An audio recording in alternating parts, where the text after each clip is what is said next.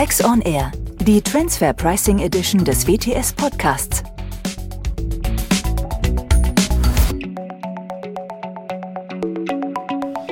Herzlich willkommen zu Transfer Pricing auf den Punkt mit Professor Dr. Axel Nientimp und mir, Andreas Riedel.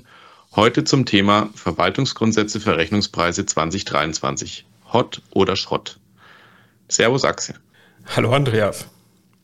Jetzt ist im Juni ja etwas passiert, womit ich so spontan vielleicht gar nicht gerechnet hätte. Am 6.6. hat das BMF veröffentlicht die neuen Verwaltungsgrundsätze für Rechnungspreise 2023. Und man kommt ja nicht umhin, als Praktiker einen Blick hineinzuwerfen. Das haben wir getan.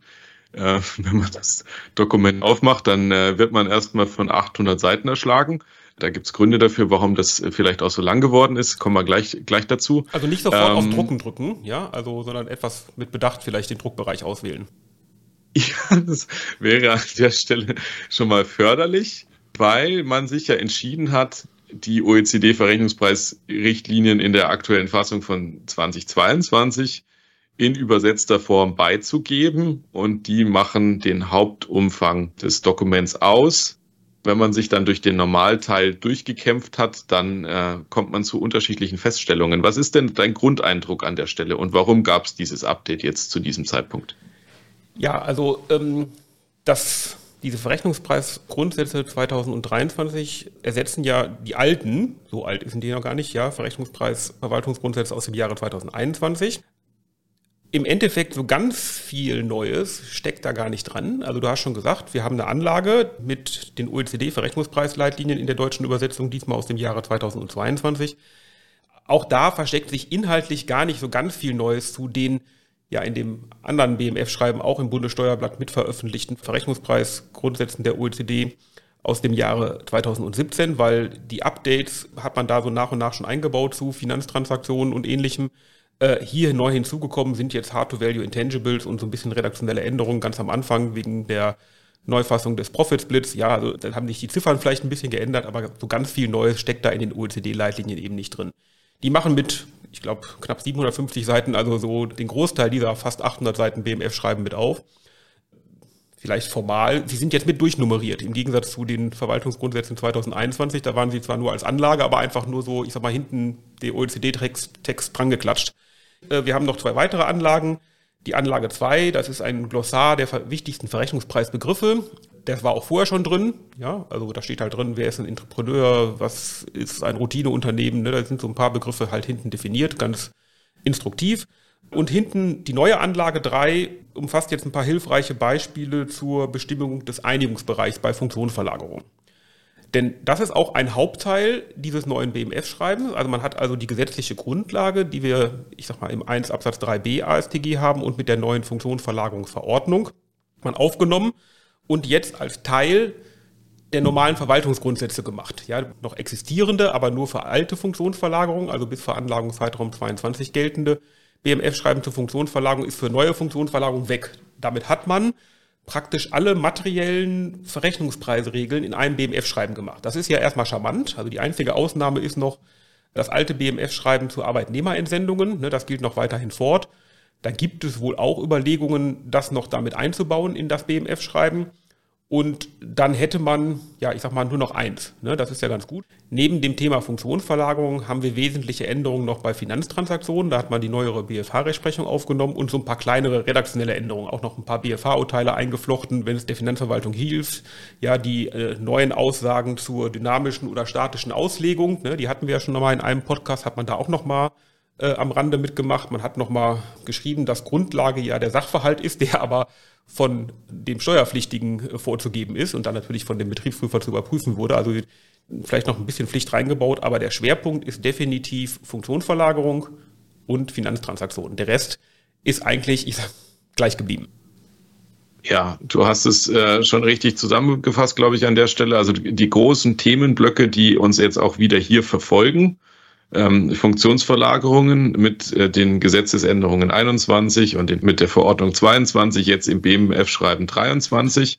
So hier vielleicht an der Stelle auch schon der Hinweis bezüglich der Anwendbarkeit des neuen Schreibens, was ja, wie schon äh, das Vorgängerschreiben auf alle offenen Fälle angewendet werden soll, außer im Bereich Funktionsverlagerung, wo das äh, alte Funktionsverlagerungsschreiben noch für die Fälle gilt bis zum 31.12.2021 und das neue Schreiben jetzt erst ab dem 1.1.22 dann für die Fälle Anwendung findet, ähm, parallel quasi zur Gesetzesänderung auch und äh, zur Verordnung. Ich glaube, wenn man sich dann das Thema Funktionsverlagerungen mal so genauer anguckt, dann äh, lässt sich auch der Gesamttrend bestätigen, den wir bei diesem Thema sowieso schon gesehen haben. Die Gesetzesänderung ja auch deshalb gemacht, um Lücken zu schließen, die es vielleicht erlaubt haben, keine Funktionsverlagerung anzunehmen und da auf der definitorischen Ebene dem Grunde nach mehr Funktionsverlagerungsfälle, die befürchtet werden müssen. So, ich glaube, auch wenn man das Schreiben sich dann entsprechend durchliest, dann fällt einem da schon auf, dass ja, dass man da auch mit Kleinstfällen teilweise ähm, jetzt in Funktionsverlagerungsfällen landet, die ja sehr aufwendig dann zu handhaben sind in der Praxis. Kann man das so bestätigen? Das kann man schon. Also ich sag mal, ich würde mal mit dem Positiven anfangen. Also das alte BMF-Schreiben zur Funktionsverlagerung hatte, glaube ich, ungefähr 70 Seiten, wenn ich mich da nicht so ganz täusche, muss ich nochmal genau nachzählen, je nach Druckfassung. Das neue hat jetzt 10. Also der, also der Teil Funktionsverlagerung in dem Verwaltungsgrundsätzen 2023 plus hinten noch die Anlage mit der Wertermittlung. Ich glaube, die ist so drei, vier Seiten oder sowas. Also von daher im ersten Schritt mal vielleicht ein bisschen Reduktion von Regula Regulatorik. Das kann ja auch schon mal helfen. Was wir aber im Ergebnis sehen, ich meine, durch die gesetzliche Änderung hat sich ja der Tatbestand der Funktionsverlagerung an sich schon erweitert. Ja, das wurde sozusagen, also weil man nicht mehr Wirtschaftsgüter und sonstige Vorteile verlagern muss, sondern eines von beiden reicht jetzt aus. Ja, man hat in der Funktionsverlagerungsverordnung, ich sag mal, ein paar Kausalitäten herausgeholt. Ja, vielleicht können wir das noch mal im, im Detail noch mal irgendwann besprechen. Da sprengt es, glaube ich, hier den Rahmen. Äh, aber im Ergebnis führt das zu einem Mehrpunkt von Funktionsverlagerung das bestätigt jetzt eigentlich das BMF-Schreiben und ich sag mal, geht dann wie so häufig ja nochmal einen Schritt hinaus, weil es definiert am Anfang die Begriffe und sagt, okay, Funktionsverlagerung, Funktionsverdopplung, ja, dann gibt es aber eben auch schon Funktionseinschränkungen. Es gibt ja auch neuerdings nicht nur Funktionen, ja, also, sondern äh, es gibt jetzt auch noch Teilfunktionen, ja, also wenn man da genau ins reingeht, die Anzahl der Funktionen und der Verlagerungen wird definitiv mehr werden. Auf der anderen Seite könnte man dann sagen, ja, wenn ich dann aber, ich sage jetzt mal, die wichtigen Fälle da vielleicht herausnehmen könnte, ja, indem ich zum Beispiel die Verlagerung von Routinefunktionen einfach mal komplett ausnehme, ja, das hat das BMF-Schreiben nicht geschafft. Es hat auch viele Negativabgrenzungen, die wir ja bisher in, entweder in der alten Funktionsverlagerung hatten, die hat es nicht mit aufgenommen. Auch eben, wie gerade schon angesprochen, die Verlagerung von Routinefunktionen mal klar zu definieren und sagen, das ist ja gar keine, wo immaterielle Wirtschaftsgüter von Wert äh, übergehen können. Und von daher nehme ich das aus diesem Funktionsverlagerungsdickicht mal heraus. Es bleibt damit also eigentlich bei der ja sehr engen Regel der Öffnungsklausel von Paragraph 1 äh, Absatz 3b Satz 2, ja, der im Prinzip sagt, wenn derjenige die Funktion auf die ich die verlagert habe, aber an mich als Übertragenden erbringt und das richtigerweise mit Hilfe der Kostenaufschlagsmethode bepreist, dann spricht das dafür, dass keine wesentlichen immateriellen Wirtschaftsgüter übergehen und damit, ich sag mal so, als Konsequenz, ich auch keine Transferpaketbewertung habe. Also ich habe zwar eine Funktionsverlagerung, aber ich muss das Transferpaket nicht bewerten. Das ist vom Gedankengang, ja, ich sag mal, bei allen Routinevergütungen richtig. Ja, also ich sag mal, auch derjenige, der hinterher mit Hilfe der transaktionsorientierten Nettomargenmethode bezahlt werden würde, auch derjenige ja wäre ja, ich sag mal, ökonomisch wahrscheinlich nicht bereit, für dieses geringes Gewinnpotenzial sich eine Funktion einzukaufen. Und selbst wenn er sie sich einkaufen würde, würde das bei ihm ja entweder zu Aufwand oder zu irgendwas Abschreibungsfähigen hören, damit in die Kostenbasis hineinfließen und damit auch, ich sag mal, die Vergütung der TNM ja grundsätzlich erhöhen. Also das aus Sicht des Abgeben würde das auch keinen Sinn machen. Das ist schon seit 15 Jahren bekannt und wird diskutiert, ja, aber weder der Gesetzgeber noch der Verordnungsgeber noch der BMF-Schreiber konnten sich dazu durchringen, diese ganzen kleinen Fälle sozusagen mal klar zu regeln. Also ähm, die Komplexität definitiv dadurch höher geworden und wir werden ein Mehr an Funktionsverlagerung sehen. Ja, das äh, stand zu befürchten und ist jetzt auch so gekommen. So von dem her äh, ist das wahrscheinlich erwartungsgemäß an, an dieser Stelle. Was ja in dem, in dem Schreiben dann auch nicht steckt, sind ähm, Hinweise, die sich ähm, mit der früheren Annahme beschäftigen, dass Lizenzen anstelle von Übertragungen ähm, angewendet werden können und dass man quasi von einer Überlassung ausgeht. Das äh, war aus meiner Sicht in der Praxis eine gern gewählte Möglichkeit, um den Cash-Effekt aus einer Verlagerung zum Verlagerungszeitpunkt entsprechend zu umgehen ähm, und sinngemäß äh, das entsprechend dann etwas zu strecken ähm, und hier eine zumindest eine Abmilderungsmöglichkeit zu haben. Auch die findet sich ja jetzt explizit nicht mehr wieder. Genau, und die war natürlich insbesondere hin, hilfreich bei, ich sag mal, dem unangenehmen Fall der vielleicht nicht entdeckten Funktionsverlagerung. Also wo ich Dinge getan habe, mir aber nicht bewusst war, dass das eine Funktionsverlagerung hätte sein können. Darum ich auch zu keiner Bepreisung gekommen bin und die Betriebsprüfung das fünf, sechs, sieben, acht Jahre später hinaus, herausfindet. Bei, ich sag mal, geplanten Funktionsverlagerungen bleibt mir natürlich nichts anderes übrig, als das zivilrechtlich von vornherein zu vereinbaren. Also das ist natürlich immer noch möglich, dass ich sage, ich habe jetzt eine Funktionsverlagerung, da stecken auch wesentliche immaterielle Werte hinter, sonst kommt es ja auch nicht zur Transferpaketbewertung. Und die Nutzung dieser immateriellen Werte, die lizenziere ich jetzt. Und darum anstelle eines Einmalbetrages von 100 in einer Welt ohne Zinsen verteile ich das halt über die Nutzungsdauer von 10 Jahren mit jedem Jahr 10, mal als verkürztes Beispiel. Das muss ich jetzt explizit vereinbaren, wohingegen vorher ja, aus der alten Funktionsverlagerungsverordnung die Regel war, dass das im Zweifel anzunehmen ist. Ja, also darum den, ich sag mal, den Cash-Tax-Effekt, den ich dann über die Zeit strecken kann, der ist hilfreich und natürlich auch die Akzeptanz, ich sag mal, in dem anderen Staat, weil also ich will ja jetzt in meinem Beispiel 100 von dem anderen Staat haben, dass der den steuerlich irgendwo abzugsfähig macht. Das haben wir gesehen, dass das in vielen Fällen problematisch ist, wenn ich da mit so einem großen Einmalwert komme und einfacher durchzusetzen ist, wenn ich sage, naja, es gab ja auch etwas von Wert, etwas Immaterielles und da nehme ich eine Nutzungsgebühr und die ist halt jedes Jahr 10. Da muss man also jetzt besonders aufpassen. Also die Problematik der unentdeckten Funktionsverlagerung wird dadurch auch noch größer. Ja, also wir werden mehr Funktionsverlagerung haben und wenn wir sie nicht vorher entdecken, dann kann das auch zu steuerlich krasseren Einmaleffekten führen damit können wir vielleicht an dieses Themen, äh, Thema Funktionsverlagerung im BMF-Schreiben dann auch schon einen Haken machen, zumindest an dieser Stelle. Nochmal kurz zu den Finanzierungsbeziehungen springen, wo das, was in der BFH-Rechtsprechung sich wiedergefunden hat, als Ergebnis ja mit dem alten BMF-Schreiben nicht übereinander gepasst hat. So, das hat, glaube ich, hier das BMF dann auch entsprechend erkannt und hat hier nachjustiert. Jetzt ist das in den Formulierungen etwas weicher geworden in der Grundtendenz würde ich behaupten, dass die Grundtendenz bleibt und dass man hier aber das nicht mehr so ganz explizit vielleicht aufführt, weil das auch nicht möglich ist nach der BFH-Rechtsprechung, dass uns aber nicht viel helfen wird, was jetzt hier passiert ist. Ja, also die Grundfrage war ja, was passiert eigentlich mit der Höhe der Zinsen, wenn ich einen, ich nenne jetzt mal substanzarmen Darlehensgeber im Ausland habe und der einen Kredit an ein inländisches Unternehmen gibt. Dann war im Prinzip die Auffassung der Finanzverwaltung, da ist ja gar keine Substanz, da sitzen ja gar keine Menschen, die diese Risiken aus dem Darlehen kontrollieren können und vielleicht auch nicht die finanzielle Kapazität haben, das zu tun. Darum dürfen die auch nicht einen solchen Zins vereinnahmen. Das kommt im Prinzip aus dem gleichen Gedankengang wie bei den normalen Verrechnungspreisen. Ja, also wenn da keiner sitzt, der, ich sag mal, Control over Risk hat, dann darf der auch keine entsprechende Vergütung haben. Dem hat der BFH ja eigentlich eine Absage erteilt und hat gesagt, das kann ja nicht sein, wenn die Preisvergleichsmethode die richtige Methode ist, um die Zinsen zu bestimmen, dann ist der Preis der Marktpreis. Also der Darlehensnehmer ist halt bereit, den fremdüblichen Zins zu zahlen. Und wenn der, nehmen wir einfach mal ein Beispiel, 5 sei, dann muss er auch fünf zahlen. Ansonsten würde das ja auch zu einem widersinnigen Ergebnis führen. Ich habe einen substanzlosen Darlehensgeber, der darf vielleicht nur einen Zins von zwei als risikolose Kapitalrendite ähm, bekommen.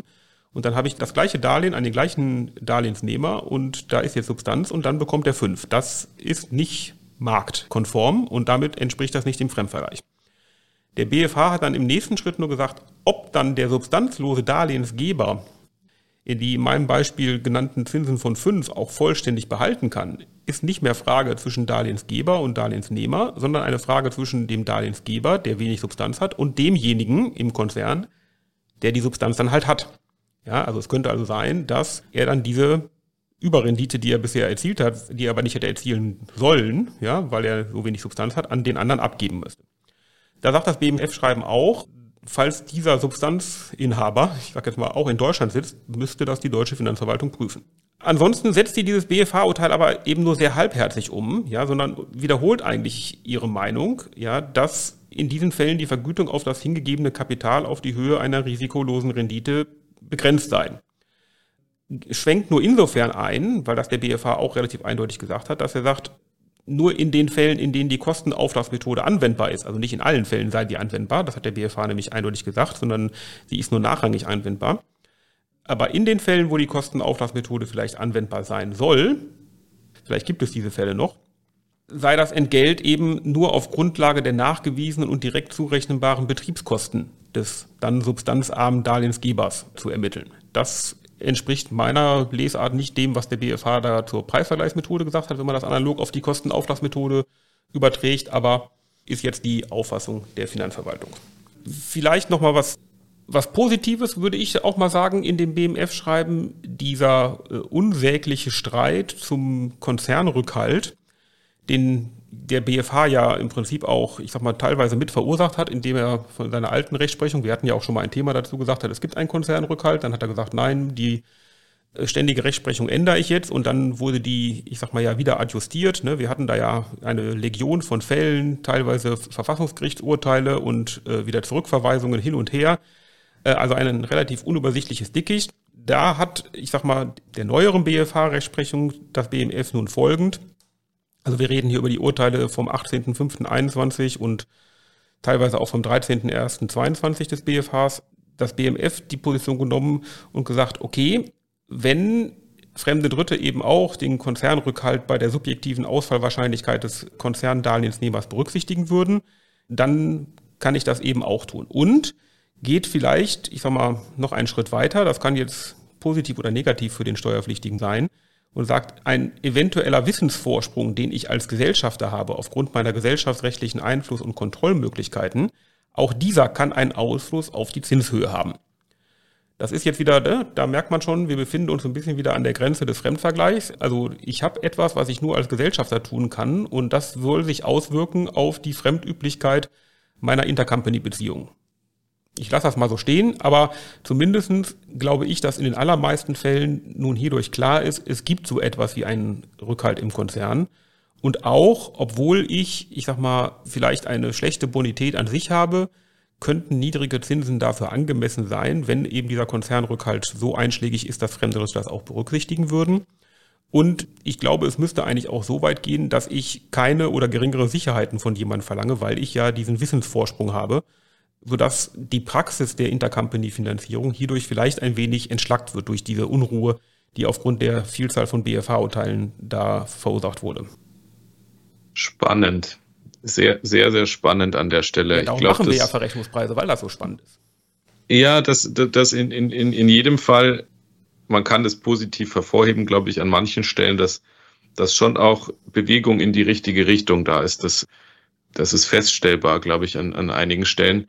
Das, was man, glaube ich, aber wenn man sich das in der Gesamtschau auch betrachtet, feststellt, ist, dass sowohl bei diesem Thema, was die Finanzierungstransaktionen angeht, als auch bei dem Thema der Funktionsverlagerungen, dass man, glaube ich, kein großer Prophet sein muss, um festzustellen, dass das weiterhin sehr streitanfällige Themen sein werden und man sich da in den Betriebsprüfungen darauf vorbereiten kann, dass diese Themen weiter zu den Top-Themen in den Betriebsprüfungen leider gehören werden beide ja auch, beides ja auch Themen, wo man aufgrund der jetzigen Situation, und dazu hatten wir auch schon mal eine Folge gemacht, ähm, äh, jetzt mit der Situation der, der Inflation und den, dem gestiegenen Zinsniveau und äh, bei den Funktionsverlagerungen bezüglich jetzt doch wieder vermehrter Restrukturierungen aufgrund der wirtschaftlichen Rahmenbedingungen und auch äh, teilweise Relokalisierung von Funktionen dann einfach in der Wertschöpfungskette auch dass das natürlich auch Themen sein werden, die man schwerlich als Konzern umgehen könnte. Will heißen, glaube ich, aus meiner Sicht, wenn man sich das dann so in der Gesamtschau ansieht, ähm, vielleicht überwiegt dann doch mehr die negative Seite und die verpassten Chancen, mehr Klarheit zu schaffen, mehr Sicherheit auch zu schaffen, gerade was diese Themen angeht, auf dieser Ebene des BMF-Schreibens vielleicht auch zu schaffen, dass man Rahmenbedingungen für die Unternehmen schafft, die es ermöglichen, in manche Transaktionen dann auch Sicherheit reinzubekommen, wenn man die denn reinbekommen will. Das, das sehe ich an, an einigen Stellen immer noch nicht. Da bin ich auch gespannt, wie sich das auswirken wird, dass es zu den Funktionsverlagerungen eben nicht mehr so viel Guidance gibt jetzt und dass das abgeschmolzen wurde. Da wird sich über die, über die Praxiserprobungen dann zeigen, ob an den richtigen Stellen auch abgeschmolzen wurde oder ob vielleicht nicht auch wertvolle Detailhinweise fehlen, die vorher da waren. Da bin ich auch gespannt. Ähm, das ist aber noch zu früh, um das jetzt hier an der Stelle ähm, final zu beurteilen. Ad hoc würde ich sagen, ja, eher eine vergebene Chance. Oder wie siehst du das? Ja, es war so ein bisschen die Pflicht, die man machen musste als BMF. Ne? Also man musste neue Regeln oder neue Verwaltungsauffassungen für die Funktionsverlagerung in ein BMF-Schreiben packen. Man hat die Chance genutzt und das in das in die Verwaltungsgrundsätze eingebaut. Das würde ich sagen, ist positiv. Ne? Dann hat man eben nur noch ein BMF-Schreiben. Ähm, man hat es auch entschlackt, das würde ich sagen, ist grundsätzlich auch erstmal positiv. Ähm, zur Finanzierungsbeziehungen musste man so ein bisschen was einbauen, was einem der BFH da ins Stammbuch geschrieben hat. Aber bei allen anderen Themen, ja, ist es ja beim gleichen, alles beim gleichen geblieben, beziehungsweise, ich sag mal, leichte Minimalstverschärfungen da eingebaut, ne, was wir gerade schon gesprochen haben. Sachverhaltsaufklärung durch den Steuerpflichtigen, äh, dynamische statt statische Aufla Auslegung.